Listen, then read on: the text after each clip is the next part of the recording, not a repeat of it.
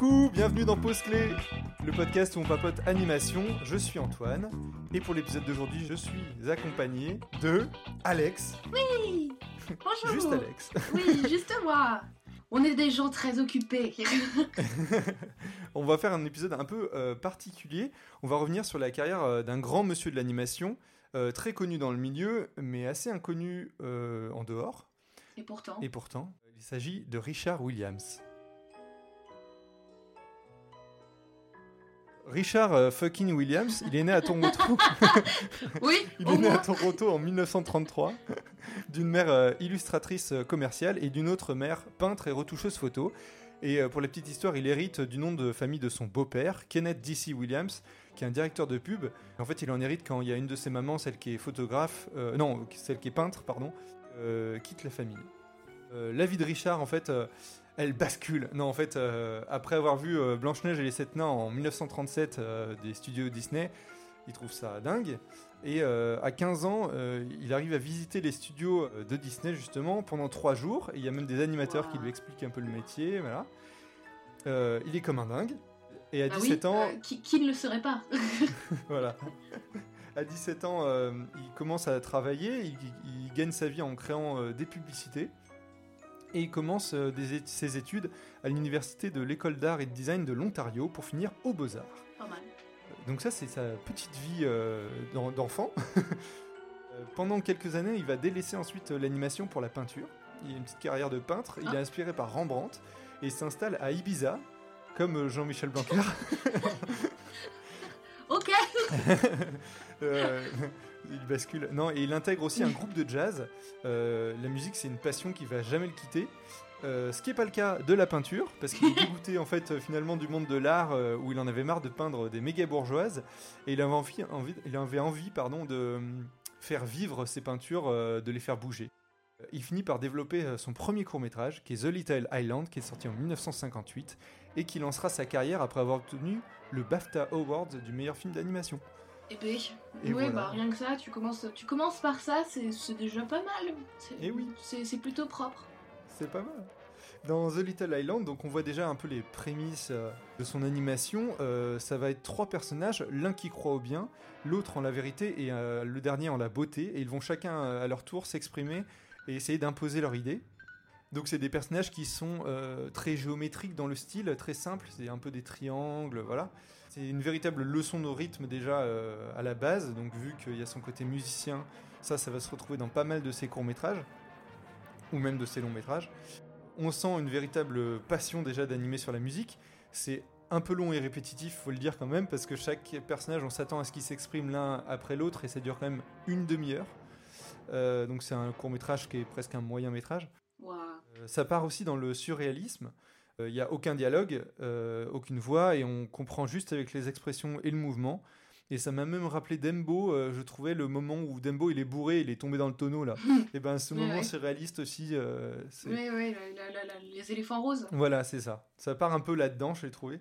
Euh, et après le, un- le succès d'un autre de ses courts-métrages, Love Me, Love Me, Love Me, il fonde sa société, sa société Richard Williams Animation Limited Company. Ah, déjà, déjà, tu sais, genre, tu, tu, tu crées ton entreprise. Bon, euh, Walt Disney a fait la même chose. oh, tu sais, à l'époque, c'était facile. ouais, hein. c'est ça, voilà. Non, il réalise euh, énormément de publicités et plusieurs courts-métrages. On peut noter A Lecture on Man, euh, The Dummy's euh, Probe, The Sailor and the Devil, qui est aussi un court-métrage qui est très en rythme avec la musique, qui est très dynamique. Mm. Vous pouvez peut-être jeter un coup d'œil, on peut les retrouver sur YouTube, je pense. Euh, au milieu des années 60, euh, il commence aussi à travailler sur un- son gros projet, qui souhaite devenir euh, le meilleur long métrage d'animation de tous les temps. Alex, elle sait de quoi ça parle. C'est Le voleur et le cordonnier. Alex va en parler, Non. mais pas tout de suite, On garde ça pour plus tard, le meilleur pour la fin, enfin. parce que pour l'instant, c'est pas le cas. Il forme en parallèle des animateurs, des animatrices, euh, et donne des, des masterclass, et il continue à faire de la publicité. Alors, il dévalorise euh, ce travail-là, mais ça lui permet de faire vivre, faire vivre son studio d'animation. Et il remporte même un prix, euh, pour la petite anecdote, avec l'une d'elles, qui est sur Oh. la bière euh, Guinness. En 71, là, il, réalise Christmas Carol. Là, je vais vous en parler un peu plus longuement. C'est adapté de la nouvelle de Charles Dickens. Il va remporter l'Oscar du meilleur court-métrage d'animation. C'est pour ça que je vous en parle un peu. A Christmas Carol, un conte de Noël qui est assez euh, populaire, euh, surtout en Angleterre et tout. C'est la veille de Noël, Scrooge, qui est un vieil homme grincheux, avare et solitaire. Euh, il refuse toutes les invitations pour passer Noël, la veillée de Noël. Il préfère rester seul, il déteste Noël de toute façon. Et il va alors se retrouver face au fantôme de son ancien associé qui lui annonce la venue d'esprits.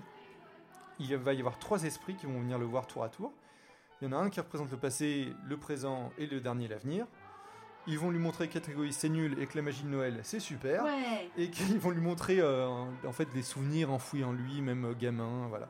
Pourquoi il est intéressant ce court métrage C'est que déjà la direction artistique elle reprend les gravures de John Leach et les illustrations à l'encre de Milo Winter qui datent du 19e siècle. Donc les gravures originales euh, de 1843 je crois. C'est super euh, joli, il y a une ambiance qui est creepy, qui est assez cool, qui est particulièrement chouette à regarder je pense pour Halloween ou Noël. Forcément Halloween Noël. ou Noël Euh, mais- Oui parce que Halloween parce que ça fait peur et Noël parce que bah, ça se passe à la veille de Noël. Sinon, il y a euh, aussi le Noël de Mickey, c'est la même histoire. Oui, mais alors là, c'est pas pour les enfants, faut le dire. Il y a vraiment des scènes assez terrifiantes quand même, euh, avec euh, les fantômes, etc. La vache, ouais.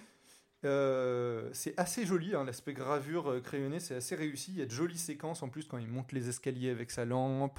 Euh, il y a un travelling aussi sur les toits au début euh, du, court métrage qui est assez impressionnant. Ça emmène de l'horloge jusqu'à euh, chez Scrooge et ça donne assez, ça donne pas mal de vertige en fait, j'ai trouvé. Euh, Les personnages, ils sont réalistes, mais ils ont un côté caricatural quand même, qui est, euh, donc les, traits sont accentués, euh, et ça fonctionne assez bien. Il y, a certains designs aussi qui sont euh, assez réussis, euh, notamment sur les esprits, surtout les premiers, j'ai trouvé.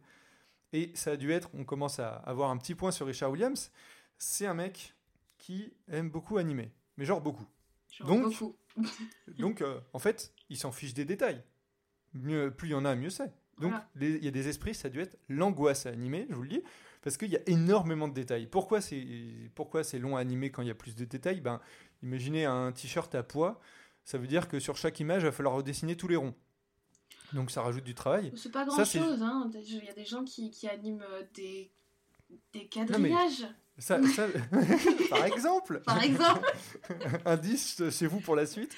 Non, euh, là par exemple, je dis des poids parce que euh, sur un, un- un long métrage euh, qu'il a fait, il y, a- il y a un personnage qui a des poids, j'y ai pensé, mais là c'est tout un aspect crayonné, les, c'est des, rides, enfin tu vois, il y a plein de trucs, des- beaucoup, beaucoup, beaucoup de détails et c'est très, très compliqué à, à retranscrire. Oui, rester juste en fait. C'est-à-dire que ça, il faut pas que ça tremble, on va dire ça comme ça. Et, euh, Bah, c'est ça, et c'est ça le truc, c'est que la prouesse, c'est que c'est juste. oui. C'est vraiment, en tant qu'animateur, tu regardes ses courts-métrages, tu regardes ses films et t'es là, d'accord Ah oui, tu, tu, tu ressens, je trouve, tout le, tout le travail, Ouais, mais ouais. qui est même abusif parce que des fois tu te dis, mais est-ce qu'il y avait besoin de faire autant de choses? Ah, on, on y vient, on y vient il anime euh, le générique euh, du titre du Retour de la Panthère Rose de Black Edward et euh, son studio s'occupe de celui de la Panthère Rose contre-attaque. Pour le Retour de la Panthère Rose, je vais en parler vraiment brièvement, c'est euh, la panthère rose avec un chapeau et une canne et qui danse en rythme sur la musique qui est trop cool d'Henri Mancini. Il va se déguiser en fait, il va devenir danseuse, gangster, cowboy, créature Frankenstein même Mickey. Euh, il se déguise pour fuir euh, le petit homme vénère euh, qui se retrouve dans pas mal euh, d'épisodes euh, de la Panthère Rose. Et donc là, pareil, musique euh, en plus jazzy et tout, donc euh, vu que ça a une importance pour lui, la musique, euh, c'est hyper bien rythmé l'animation dessus. Et en 1977, il va réaliser, je crois que c'est son premier long métrage du coup, Raggedy Ann and Andy, A Magical Adventure. Pourquoi il se retrouve à la réalisation? C'est qu'Ab Levito, euh, un animateur de Warner, il devait réaliser le film mais il meurt euh, tragiquement à 52 ans euh, lors de la pré-production. C'est Williams qui reprend la, la, réalisation de, de ce film et ça raconte. Alors là, je, vous- je vais vous expliquer un petit peu parce que c'est assez drôle. Ça raconte. Vous me dites si ça vous fait penser à quelque chose. C'est Anne et Andy qui sont deux poupées frères et sœurs qui vivent avec les autres jouets dans la chambre de la petite Marcella. Ah Euh, à son anniversaire, elle reçoit une poupée, Babette, qui va se faire enlever par un pirate qui veut se marier avec. Anne et Andy vont quitter la chambre pour la retrouver. Les poupées, elles existent dans la vraie vie, donc c'est les poupées de la série Raggedy.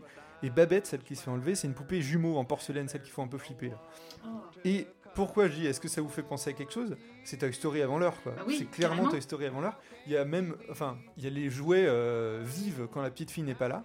Et ça devient un, un long métrage en prise de vue réelle à partir du moment où la petite euh, Marcella revient dans la chambre. À ce moment-là, c'est une vraie petite fille Ah. et les, les poupées euh, sont des vraies poupées du coup. Ah oui, et donc du coup, euh, oui, et donc là, on s'approche aussi de, de Roger Rabbit.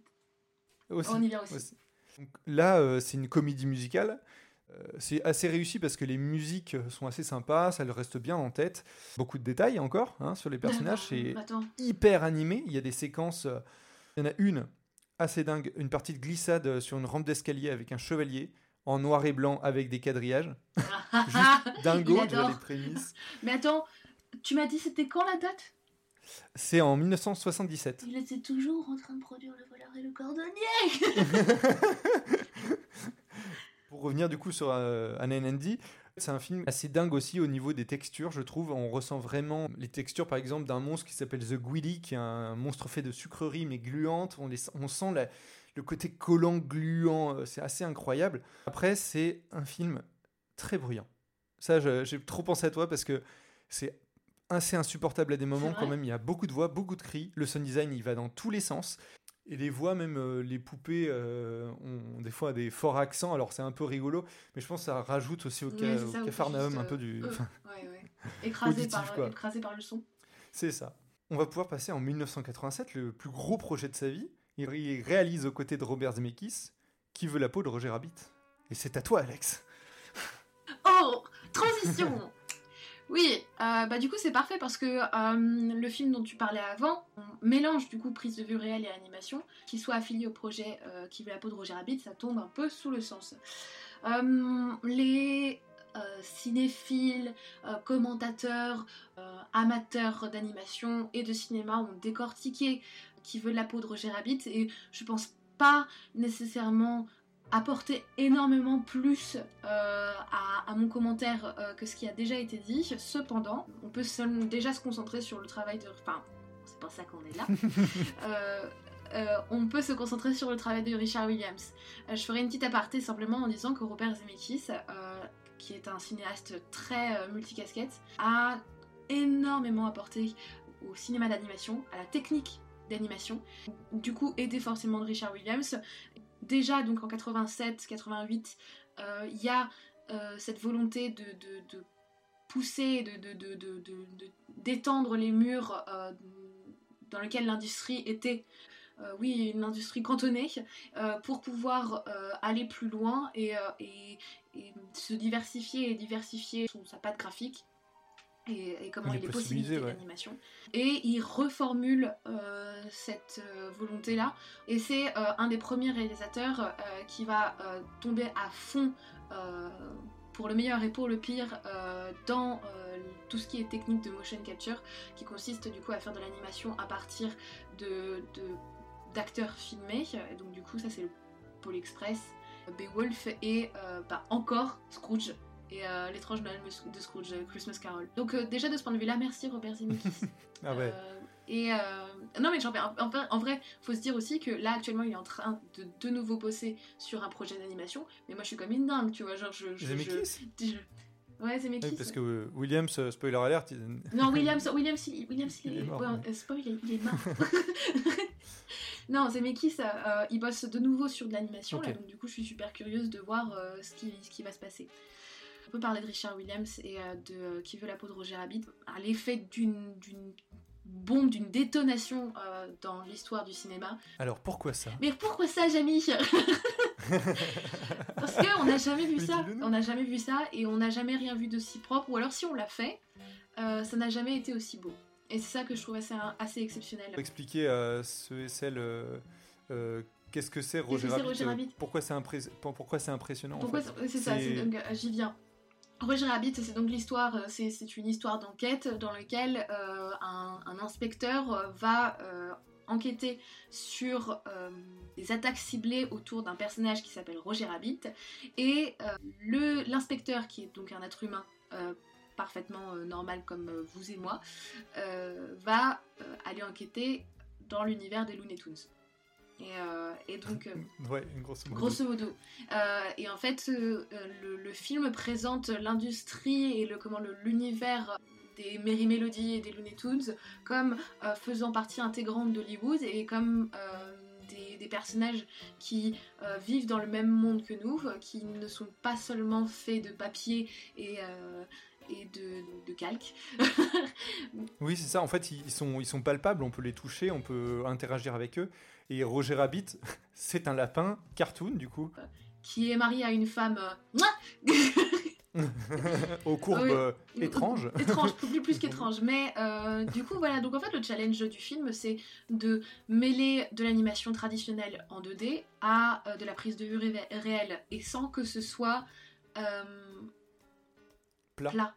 Exactement. Et c'est ça qui est assez incroyable. C'est incrusté, c'est dingue. Et, et j'avais vu une vidéo que, que je, je, pense qu'on conseillera sur Instagram, mais qui théorise tout, ce, tout, tout un, jargon en animation euh, qui vient de Roger Rabbit et qui vient notamment d'une scène euh, où Roger Rabbit interagit avec le, le, personnage principal et il y a une lampe au plafond qui est bousculée et la lampe tourne et la lumière de la lampe euh, bouge du coup sur les personnages en prise de vue réelle et sur l'animation. Donc l'animation de la lumière et de l'ombre est pris en compte. Et c'est quelque chose où, en fait, assurément, quand on regarde le film la première fois, on s'en rend pas compte.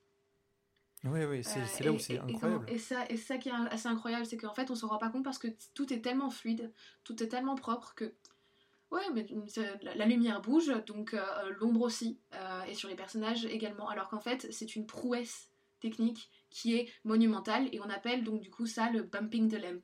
C'est-à-dire que c'est quelque chose où euh, c'est un, un effet dans, euh, dans un film, en animation la plupart du temps, qui n'est pas perçu par le grand public, mais qui fait tout. Ah et, qui, et, qui, et qui rend le, le, qui, qui, rend la technique complètement, enfin qui prend une, dimension, sans, sans, mauvais jeu de mots, mais une dimension complètement euh, différente, et, et où en fait, ouais, en fait, c'est juste des animateurs qui bossent bien. Et, non, euh, mais c'est assez fou. Même euh, si vous voulez vraiment voir, euh, si par exemple vous avez plus trop Roger Rabbit en tête, vous pouvez déjà revoir cette, scène-là avec la lampe qui est impressionnante. Et en parallèle, regardez par exemple, il y a, d'autres films qui ont fait ça avant. Il y a Mary Poppins, par exemple, où il y a une séquence où effectivement les acteurs sont réels et interagissent avec des dessins, euh, des, un dessin animé, enfin voilà. Sauf que pour le coup, il n'y a pas ce travail d'ombre.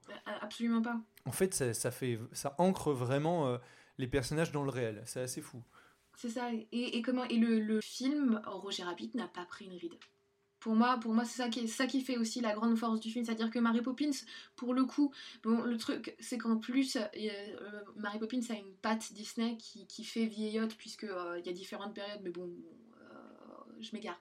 Euh, Mary Poppins, euh, ses passages animés et prises de vue réelles euh, ont vieilli, notamment parce que techniquement c'est pas aussi abouti et, et, parce que ouais, Roger Rabbit, c'est impeccable. C'est impeccable mm. sur tous les points, partout, tout le temps. Et je trouve que du coup, on, étudie toujours beaucoup le film sous le prisme de, de du, comme un long métrage live action, alors qu'en fait, c'est euh, une, révolution complète dans le monde de l'animation. Et ça, c'est grâce à Richard Williams, qui était directeur d'animation sur le film, qui a été pris du coup sur le film. Et, ce, qui, est fou, pardon, ce qui, ce qui est fou, c'est que euh, il est quand même co-réalisateur et c'est un gros gros travail, le plus gros travail sur l'animation et qu'on se rappelle plus de Zemeckis. Alors Zemeckis, c'est Retour vers le futur, tout ce que tu veux, donc effectivement, euh, c'est un gros nom. Mais et pas mais qu'on se rappelle pas bah, qu'on sache même pas que ce soit une co-réalisation et qu'on se souvienne pas du nom de Richard Williams alors que alors que, chef du, projet là-dessus quoi alors et c'est enfin sous ça le succès du projet repose sur ses, ses qualités bah d'animateur et sur ses qualités de directeur euh, de l'animation mais euh, euh, non non c'est absolument phénoménal et du coup, euh, le fait que ce type écrit, écrive un livre qui aujourd'hui est considéré comme la Bible des animateurs, moi, ça me. c'est tout à son honneur. C'est. Oui, vas-y, mec, on t'écoute Non, mais oui, oui. c'est quelqu'un d'extrêmement euh, extrêmement fort dans son domaine. Alors, du coup, il a toutes les dérives de, de, de, la volonté de bien faire. Donc, euh, donc grâce au succès de Roger Rabbit, il a un accord avec Warner Bros. Euh, il va enfin pouvoir réaliser son projet, euh, le projet de sa vie un peu, The Thief and the Cobbler, donc le voleur et le cordonnier, qui est financé et il peut continuer la production. Euh, et donc là, qu'est-ce que tu peux nous en dire, Alex, de, de ce film? Ça, c'est merveilleux. Déjà, est-ce que, est que les auditeurs euh, connaissent ce film? Je pense pas. Il y a peu de chance. C'est un film. Moi, ce que j'aurais tendance à appeler ça un film de festival et euh, un film de, de, de pour les initiés. J'ai failli le voir une conférence au Forum des images et j'ai pas, j'ai pas eu l'occasion et en fait j'ai bien fait. Tout aussi génial qu'il est, Richard Williams a quelques grands soucis qui sont sûrement liés à l'ego et, euh, et, à ses qualités de, d'animateur. Et donc en soi, on peut pas réellement lui en vouloir. Ou si, peut-être que si, il faudrait, parce que euh, le voleur et le cordonnier est euh, Immatable Non, il est immatable. Il est immatable. Et, euh, et, en fait, je, je, suis persuadée que tout, tout, euh, tout aficionados de Richard Williams qui vous dit que euh, c'est un chef-d'œuvre a sûrement raison sur bien l'aspect, mais ce film, mais, mais ment quand il dit qu'il s'emmerde pas pendant ce film. Genre, c'est pas possible en fait. C'est juste c'est pas possible. Alors qu'est-ce qui s'est passé? Qu'est-ce qui va pas? Ce qui est drôle, c'est que Richard Williams est surtout connu pour euh, sa place dans le Guinness des records comme étant euh, l'homme qui a mis le plus de temps à produire un film. Ah putain, c'est lui Oui, c'est lui, c'est lui. Médaille d'or. Le voleur et le cordonnier, c'est une production qui dure 20 ans. 20 euh, ans, qu'est-ce que je raconte? 30. il commence en 64 et le film sort, enfin une version du film sort en, en 93. En gros, c'est l'histoire d'un royaume, euh, d'un royaume qu'on pense euh, euh, du Moyen-Orient, qui est protégé par trois boules sacrées qui, trônent sur le haut du palais. Et il y, a un vizir qui est là et qui veut se marier avec la princesse et euh, la princesse est amoureuse d'un cordonnier et euh, le cordonnier se retrouve un peu bouli par le vizir mais pas que parce qu'il y a un voleur qui veut s'introduire dans le château et le voleur veut absolument voler les trois boules parce qu'elles sont brillantes euh, sur le haut, le haut du dôme de, ah, du palais. Voilà, c'est ça. Euh, et, donc du coup, en fait, le cordonnier doit du coup régler les problèmes que cause le voleur tout en essayant de se dépatouiller euh, des, pièges que le vizir lui tend, sachant que évidemment le vizir veut absolument gagner euh, la place du, sultan. il utilise, enfin il tente par de nombreux stratagèmes de, prendre le pouvoir.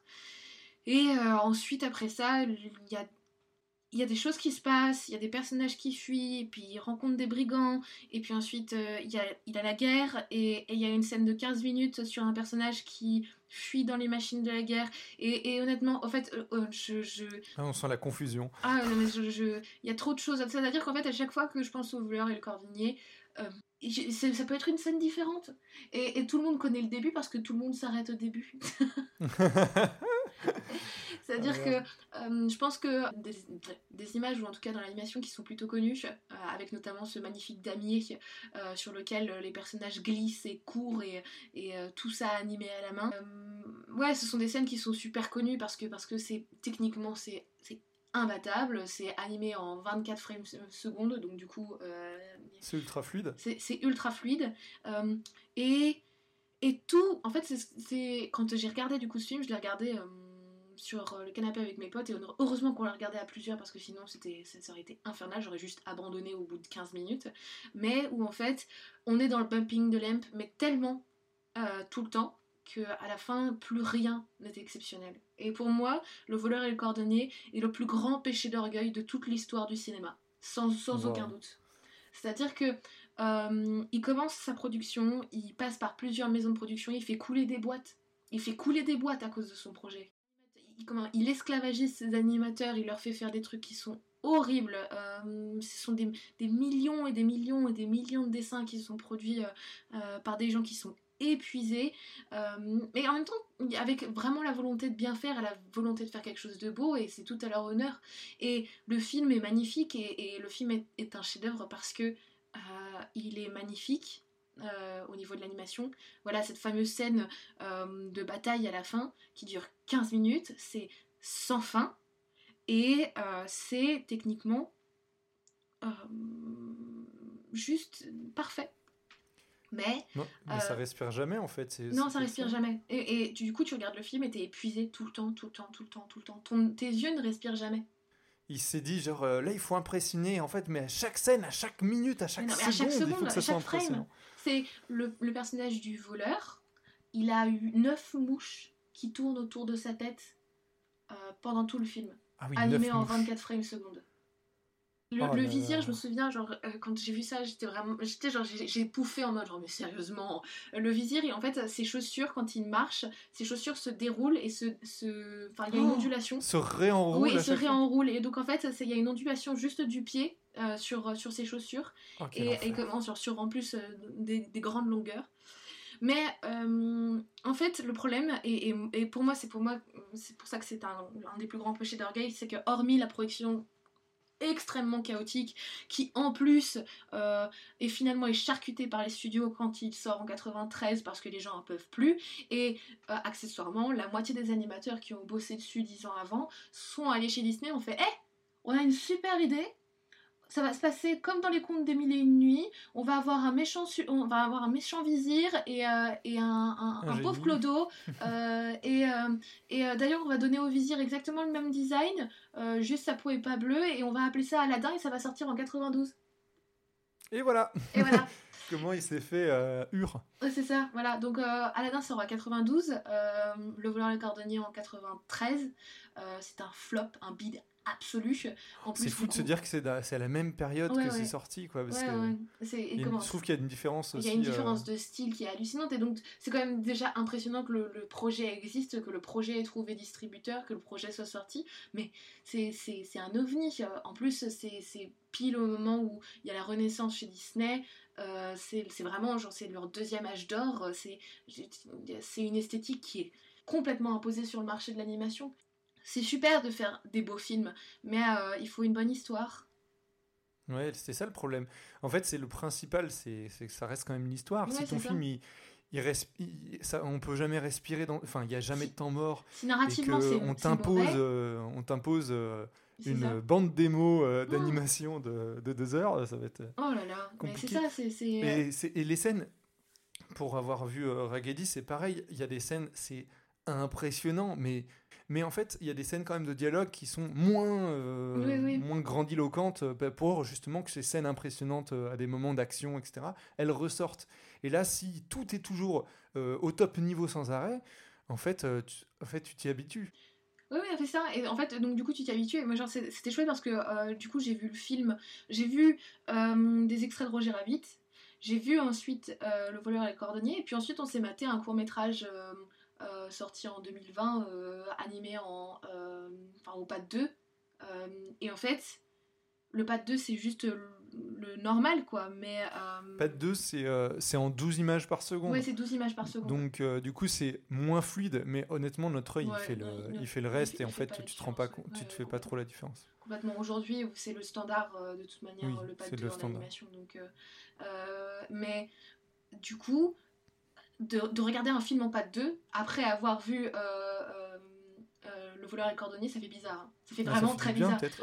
Il y a les yeux qui sont là, genre, qu'est-ce qui se passe? Ce n'est pas bon Oh et, et, ouais, non, enfin, ouais, non, en fait, c'est vraiment, c'est saturant pour les yeux. Il, a une, il a un travail du motif qui est très dense, donc du coup il y a du motif tout le temps, donc du coup le, et le motif bouge, donc du coup l'œil bouge continuellement. C'est épuisant le voleur et le cordonnier. C'est épuisant euh, ça m'inspire énormément de respect. Ton œil est attiré partout. Ouais, c'est ça. Donc, donc, du coup, par exemple, au niveau du cadrage, les plans, il n'y a pas de plan marquant puisqu'en fait, tu regardes tout. Ah oui, d'accord. Donc, même au niveau, de, en fait, même esthétiquement, c'est pas très bon. C'est-à-dire que euh, au niveau de l'animation, c'est merveilleux, mais esthétiquement, euh, c'est pas, c'est pas efficace. Ça, c'est un, truc que j'avais noté, euh, je ne l'ai pas dit, mais sur euh, Christmas Carol, là, son, son court-métrage euh, inspiré des gravures du 19e. En fait, je trouvais que dans la réalisation, c'était un peu bizarre au début. Il y a la règle des 180 degrés, qui est une règle de base dans le cinéma, qui n'était pas toujours respectée. Et euh, les plans, ils étaient pas très raccords entre eux, pas au niveau des. euh, pas forcément que ça s- il y ait des faux raccords, mais c'est au niveau de la réalisation, je trouve. Il y a des gros plans d'un coup, alors que le, film veut pas raconter forcément ça. Enfin, du coup, t'es un peu, des fois, perdu. euh. Oui, c'est ça. Mais- donc, du coup, en fait, pour moi, c'est- c'est c'est- c'est pour ça que euh, je reviens à ce péché d'orgueil. Pour moi, Richard Williams est un mauvais réalisateur. Un, vraiment un mauvais réalisateur. C'est un, un animateur exceptionnel. Et encore une fois, genre, c'est c'est notre, notre maître à tous. Mais euh, c'est un mauvais réalisateur. Et je trouve, ça, je trouve ça fascinant. Je trouve ça absolument fascinant. Parce que c'est- euh, c'est- ça semble complètement illogique euh, dans notre métier de travailler dans l'image sans la enfin, et ne pas la et ne pas la comprendre ça C'est pas le même métier. hein. Le, pas le métier. métier. Le métier d'animateur, tu es beaucoup euh, dans la. Comment dire Tu as un- presque un travail de commande en fait. Oui, tu oui, as des scènes à faire, des plans à faire. Et, euh, et euh, à partir d'un storyboard, à partir. euh, voilà, donc tu, tu, tu, tu sais où tu dois aller. Ouais, ouais, complètement. c'est cadré.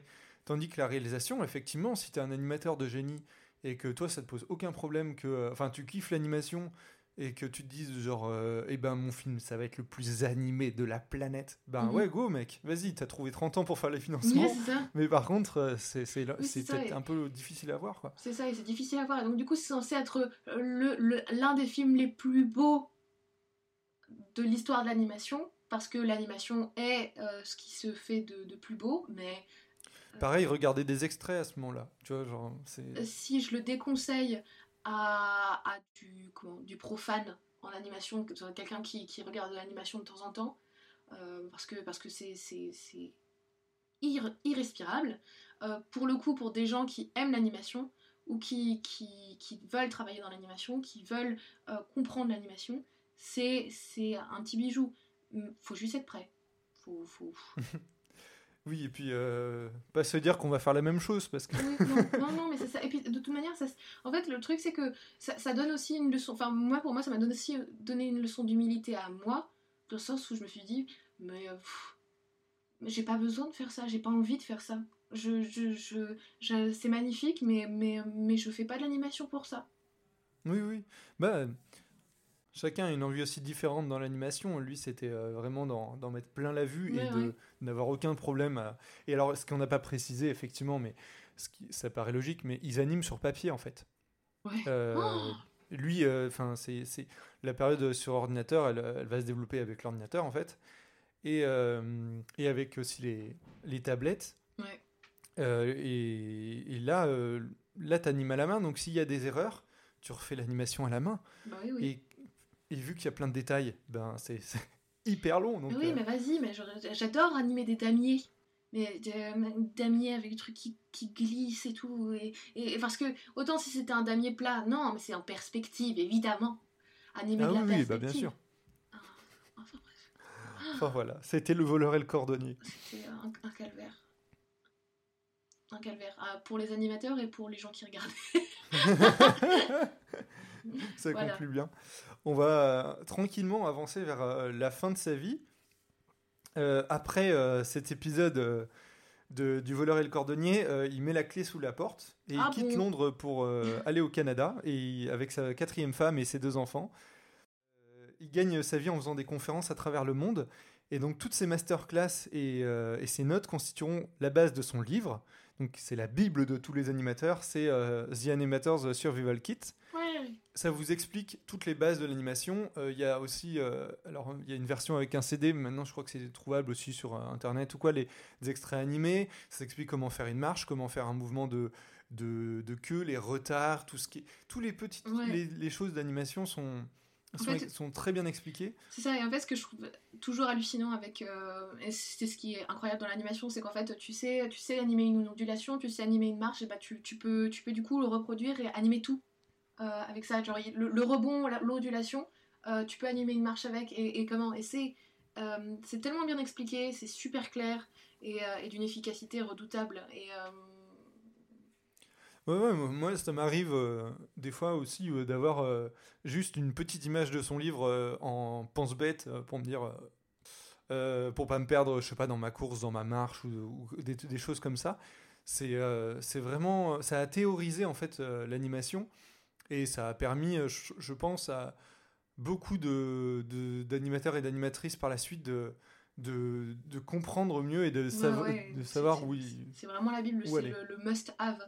Et euh, aujourd'hui, il est assez controversé parce que c'est bien sûr, c'est un, un bouquin qui a été écrit euh, des années 90, euh, début des années 2000, et bon, avec, avec les pensées d'un de- de- d'un homme des années 90 des années 2000 et donc du coup le, tact euh, de ce, de, de, de- ce registre donc en fait aujourd'hui euh, il est euh, euh, super important euh, à posséder pour comprendre la technique d'animation. Euh, néanmoins, il faut aussi remettre dans son contexte euh, euh, certains, euh, certains points abordés par euh, son, son auteur. C'est une de mes anecdotes préférées euh, de l'histoire euh, de- du cinéma d'animation.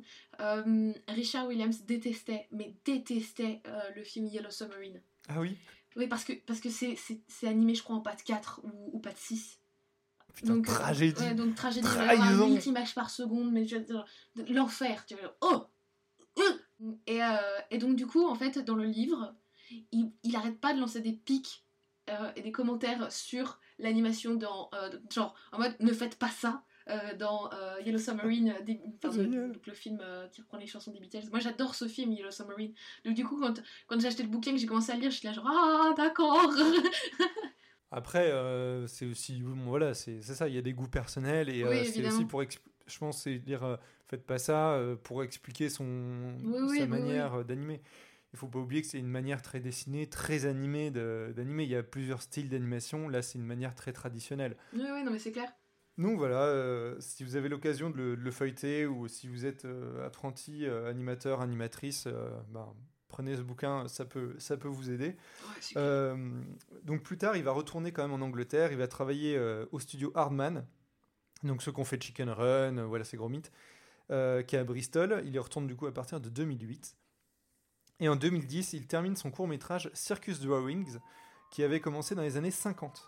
Donc, J'ai trouvé ça en fait assez beau quand même, euh, ce truc de il, il boucle la boucle un peu, tu vois. Il a Oui, commencé. euh, Alors par contre, il y a quand même un truc, donc c'est euh, pareil, euh, pas de parole, de la musique, en rythme avec la musique. Par contre, je- pendant la moitié du court métrage, c'est des diapos. C'est genre vraiment ces croquis en diapo, euh, et ça commence à être animé à partir de la moitié. Et euh, il y a quand même des choses qui. Enfin, il y a un oiseau à un moment qui arrive à la fin. Je, te jure, j'ai fait pause. J'ai remis en arrière. Vitesse fois moins 2, tu vois. Et euh, pour regarder, image par image, parce que j'ai cru que c'était de la 3D presque. tu vois, Sérieux? tellement, tellement il a une notion du volume et de fluidité qui est Ouais. énorme. Ouais, ouais, où t'es juste là, jamais. Après, oui, pareil, c'est super bien animé, c'est hyper fluide. Je trouve que c'est presque trop fluide. Moi, je- je- des, des fois, c'est un peu- presque un petit côté un peu mou, je trouve, mais Putain, Ouais, le ouais. mec, oh, on va tailler un petit peu son travail. Non, non, mais après, c'est un peu personnel. je des fois, je me dis, ouais, t'aurais peut-être pu en enlever finalement, ça, ça, ça va. hein. Ouais. Et en 2015, euh, il sort euh, son dernier court métrage qui, qui est Prologue. Et en fait, il va être nominé aux Oscars et aux BAFTA euh, Awards pour le meilleur court métrage d'animation. Mhm. Il le décrit comme étant la seule chose euh, jusqu'à présent dont il soit vraiment satisfait. Donc, ce qui vous montre Perfectionnisme le. du, du, du bonhomme. Là, lui, il pouvait arriver à un entretien et dire Je suis perfectionniste. ouais, c'est vrai. Ouais, ouais, pour de vrai, pour de vrai. Ah oui, Alors- non, c'est pas, de toute façon, c'est pas possible, je pense, de faire plus perfectionniste. hein, c'est waouh. Oh là, là c'est compliqué. hein. Euh, Il y a des petites choses euh, qui m'ont fait euh, rire un petit peu. Enfin, rire. Ah, j'ai rigolé. Non, euh, On se sur le titre, le titre par exemple est écrit.